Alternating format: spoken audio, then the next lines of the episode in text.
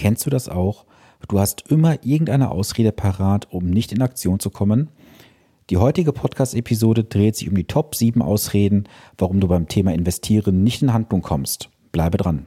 Herzlich willkommen zu Vermögensaufbau abseits der Masse. Hier bekommst du Tipps und Tricks zu den Bereichen Geld, Kapital und Wohlstand. Denn jeder falsch investierte Euro ist ein verlorener Euro. Viel Spaß dabei!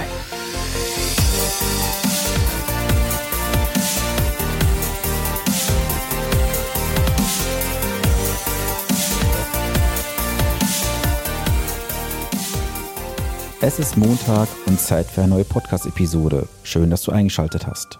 Mein Name ist Sven Stopka und ich unterstütze Menschen, die ihr Vermögen aufbauen, besser investieren und erhalten wollen dabei, die für sie passenden Anlagelösungen und Antworten in Finanzfragen zu finden, um sich beim Thema Geld und Finanzen wieder entspannt zurückzulehnen, ohne das Gefühl zu haben, der Finanzindustrie ausgeliefert zu sein. Das Jahr ist jetzt gut zwei Wochen alt und Sicherlich hat sich der eine oder andere von euch schon mal wieder einen Vorsatz genommen, dieses Jahr sein Geld vielleicht besser oder auch sinnvoller zu investieren. Seit nun vielen Jahren höre ich ja immer wieder irgendwelche Gründe, warum jemand nicht ins Handeln kommt. Es sind oft Ausreden, wie ich finde, denn wenn ich das Ganze dann im Gespräch hinterfrage, ist dann irgendwann auch kein Argument mehr da, es nicht zu tun. Und in der heutigen Episode möchte ich dir mal so die Top 7 Ausreden mit auf den Weg geben, die ich in den letzten Jahren immer wieder gehört habe. Und vielleicht findest du dich ja an der einen oder anderen Stelle auch wieder. Fangen wir mal an mit Ausrede 1. Es ist der falsche Zeitpunkt. Wenn du jetzt nicht anfangen willst, wann möchtest du es dann tun? Du wirst eh nie den richtigen Zeitpunkt finden, um anzufangen. Es wird dir immer wieder irgendein Grund einfallen, warum du jetzt oder im nächsten Monat erst anfangen möchtest, im nächsten halben Jahr oder Anfang nächsten Jahres. Nimm dir doch einfach vor, dass du heute dir sagst, wenn ich was tun möchte, mache ich das spätestens bis zum Tag XY. Mache doch einfach mal eine schriftliche Vereinbarung mit dir. Schreibe dir auf einen Zettel, dass du dich selbst dazu verpflichtest, deine Handlung vorzunehmen bis zu dem Tag, beispielsweise dem 1.3.2020. Und hänge dir diese Vereinbarung an einen Platz, wo du sie immer sichtbar hast. So bist du immer wieder daran erinnert, dass du noch etwas tun musst. Die Ausrede 2, die ich immer höre, ist, ich warte noch auf eine persönliche Veränderung bei mir. Sicherlich gibt es die ein oder andere persönliche Veränderung, die das durchaus rechtfertigt. Du musst ja nicht gleich mit 100% anfangen von dem, was du machen möchtest. Fange doch erstmal mit 40 oder 60% deines Vorhabens an. Oft ist es so, du schiebst es vor dir auf, weil du auf eine persönliche Veränderung wartest und dann kommt wieder irgendein nächstes Thema, dass du nicht in Handlung kommst. Ein triftiger Grund, vielleicht auf eine persönliche Veränderung zu warten, ist vielleicht die Situation, wenn du ein Kind erwartest, dass du sagst, da ist mein Partner, meine Partnerin vielleicht noch in dem Bereich vom Elterngeld später drin. Wir möchten erstmal gucken, wie weit sich das dann entwickelt finanziell. Oder du bist vielleicht auf der Veränderung vom Angestellten-Dasein in die Selbstständigkeit hinein. Das sind sicherlich auch Gründe, wo ich sage, ja, das ist durchaus ein wichtiger Grund, auch da zu warten.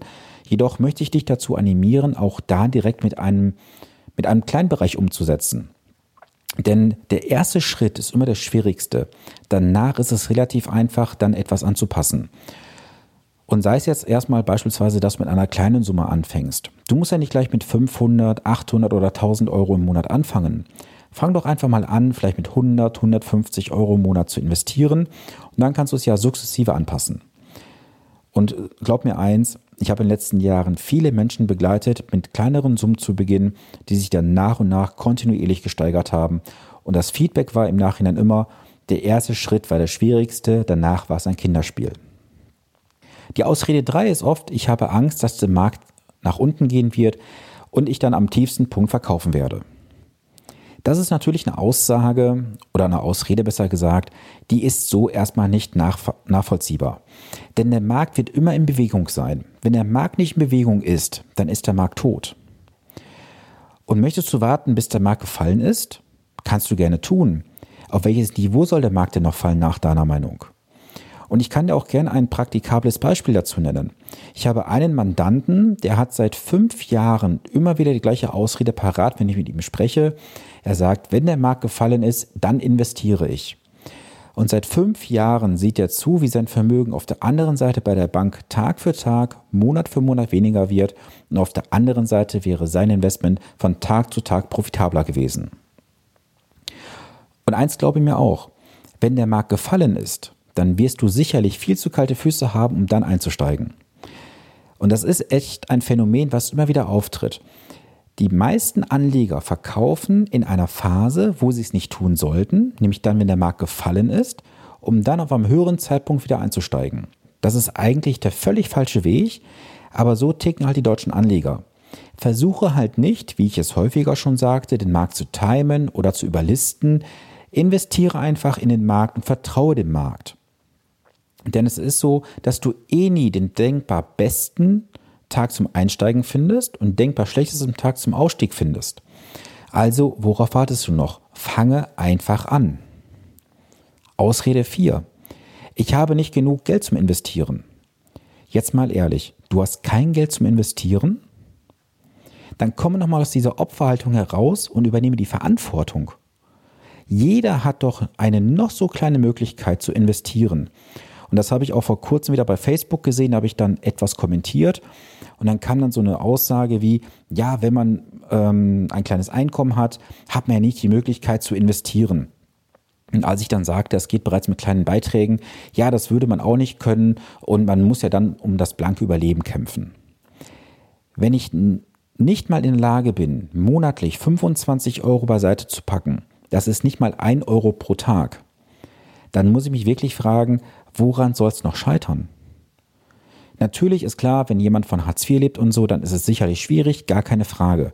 Aber jemand, der arbeiten geht, der wird doch sicherlich die Möglichkeit finden, einen einzigen Euro am Tag irgendwo einzusparen, sei es vielleicht mal irgendwo günstiger zu tanken, wenn es sich ergeben sollte, sei es irgendwo vielleicht mal eine Möglichkeit aus dem Keller zu verkaufen oder ähnlichem.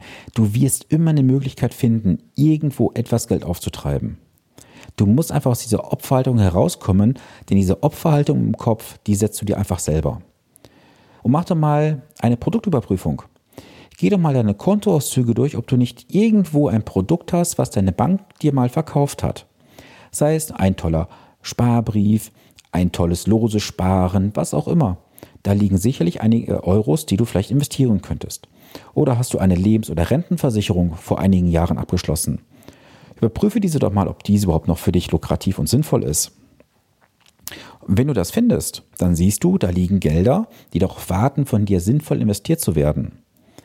Und wie ich bereits gerade sagte, du musst nicht mit großen Summen anfangen. Du kannst schon mit wirklich kleinen Summen von 25 Euro im Monat in einen gut gestreuten Fonds investieren und ab 100 Euro im Monat kannst du dann auch in gewisse Strukturen investieren, wo du noch breiter gestreut bist. Aber wichtig ist einfach, fange einfach an. Ausrede 5. Das kann noch warten. Dann frage ich mich natürlich, warten worauf? Auf den nächsten Sommer? Die Zeit ist ein ganz, ganz wichtiger Faktor. Denn kennst du den Zinseszinseffekt? Der Zinseszinseffekt wirkt hinten raus wie ein wahrer Turbo für deine Rendite, für dein Vermögen. Wenn du nur zwei, drei Jahre wartest, was das ausmacht, das ist enorm. Und ich kann dir mal ein Beispiel nennen aus der vorletzten Woche. Da hatte ich einer Mandantin eine Ausarbeitung überreicht und dort hat sie dann gesehen, dass sie monatlich 874 Euro investieren müsste, um ihr Ziel zu erreichen, was sie sich selber gesetzt hat. Wenn sie drei Jahre warten würde, würde das Ganze von 850 Euro ganz grob auf über 1000 Euro nach oben gehen. Das heißt, drei Jahre warten kosten sie de facto monatlich über 150 Euro mehr. Und das ist ein Faktor, den du nicht unterschätzen solltest. Ausrede 6. Mein Finanzberater kümmert sich darum. Ich stelle mal die Frage in den Raum, inwiefern kümmert sich dein Finanzberater oder deine Finanzberaterin wirklich darum? Hast du dort regelmäßige Gespräche? Wenn du diese regelmäßigen Gespräche hast, in welchem Tonus finden die statt? Musst du die Gespräche einfordern oder kommen die automatisch vom Berater bzw. von der Beraterin?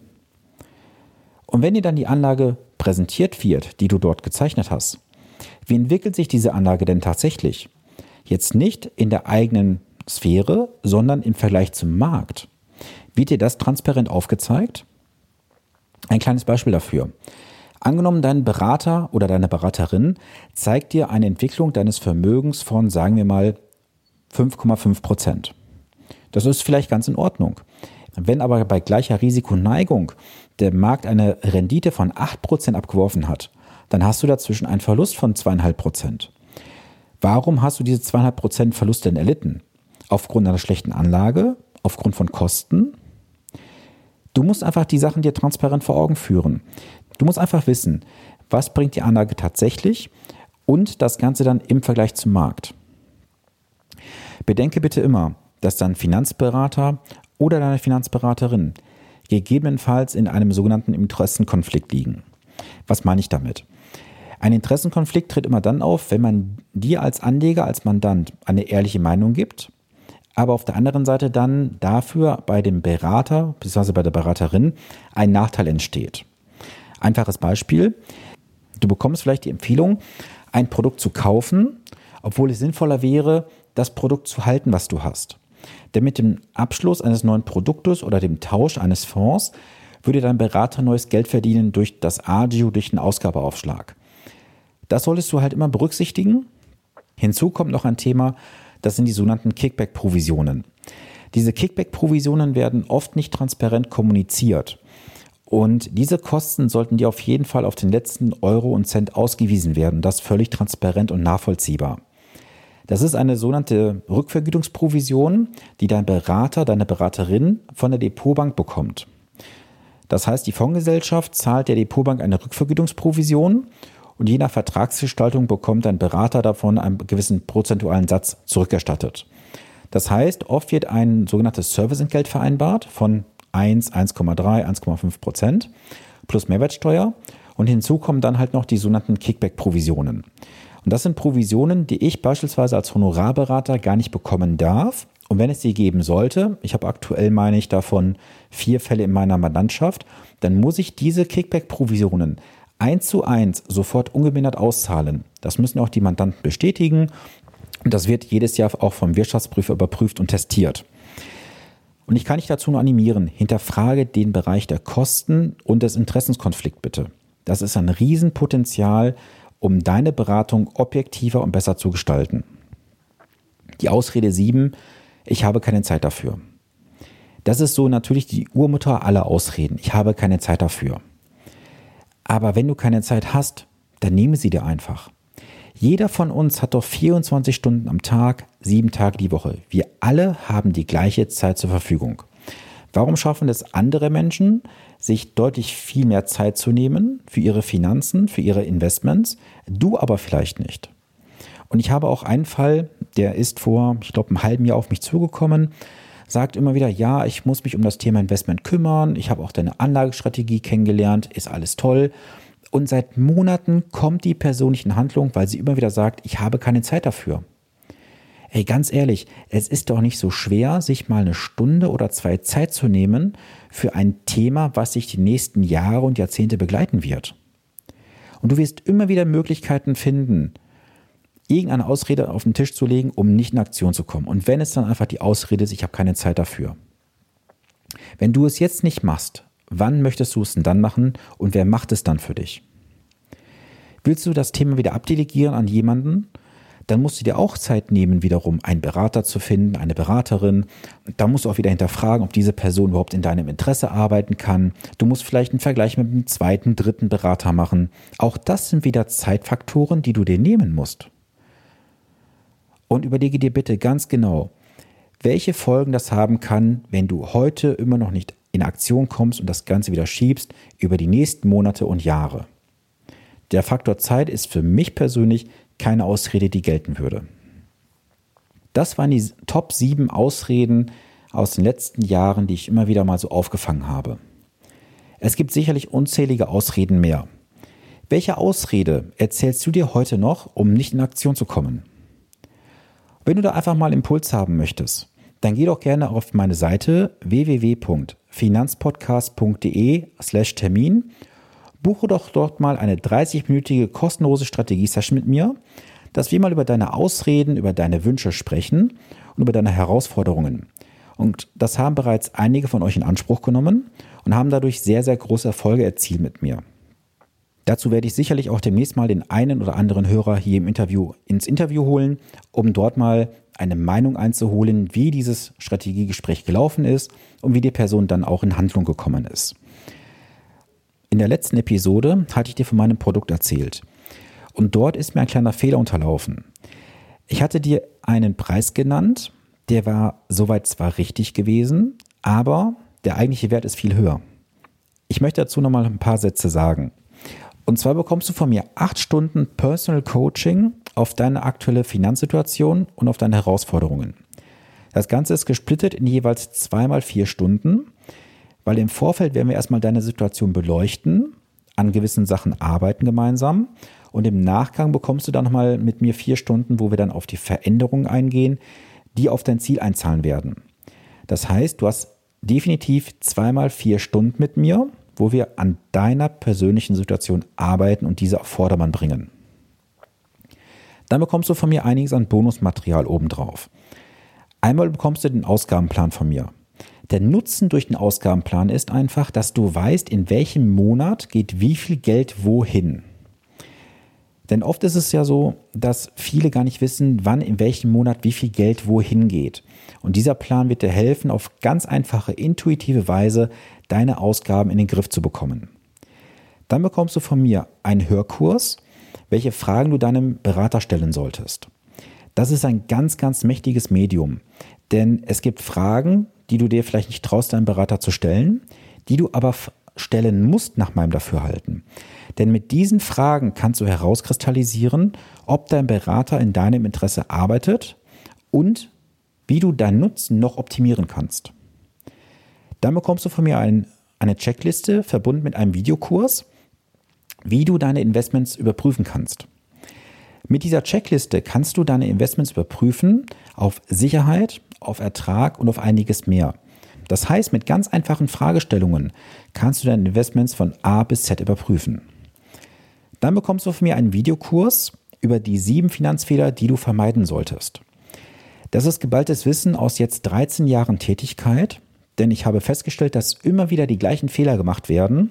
Damit du diese Fehler nicht machst, habe ich diesen Videokurs aufgenommen, den du dann von mir geliefert bekommst. Das alles, wie gesagt, sind sieben Finanzfehler, die du vermeiden solltest. Und dann bekommst du von mir noch einen Videokurs zum Thema Vermögensbilanz. Die Vermögensbilanz ist das Herzstück deiner Finanzplanung. Jedes Unternehmen in Deutschland hat eine Bilanz oder eine BWA. Ein Privathaushalt, deine persönliche Finanzsituation ist ja nichts anderes. Warum hast du denn keine Vermögensbilanz für dich? Ich gebe dir dort in dem Videokurs eine Anleitung, wie du diese Vermögensbilanz für dich erstellst. Das alles wieder ganz intuitiv mit einer 1 zu 1 Anleitung, die du so umsetzen kannst. Das alles ist immer auf dem aktuellsten Stand der heutigen Technik. Dann bekommst du von mir einen WhatsApp-Support zeitlich unbegrenzt. Das bedeutet, du hast Fragen, du hast Herausforderungen, du hast einfach nur mal einen Gedanken im Kopf. Dann scheue dich nicht. Du bekommst meine persönliche Handynummer, kannst mir dort jederzeit eine Frage per WhatsApp schicken oder auch gerne per Telegram. Und diese Frage werde ich dir innerhalb von 24 Stunden beantworten. Das heißt, du musst mir keine ellenlange E-Mail schreiben. Du kannst einfach deine Gedanken freien Lauf lassen, bekommst von mir auf den Punkt gesetzt eine Antwort dazu. Und du bekommst dann entsprechend nach zwölf Monaten nochmal ein Check-up-Meeting mit mir von ein bis anderthalb Stunden.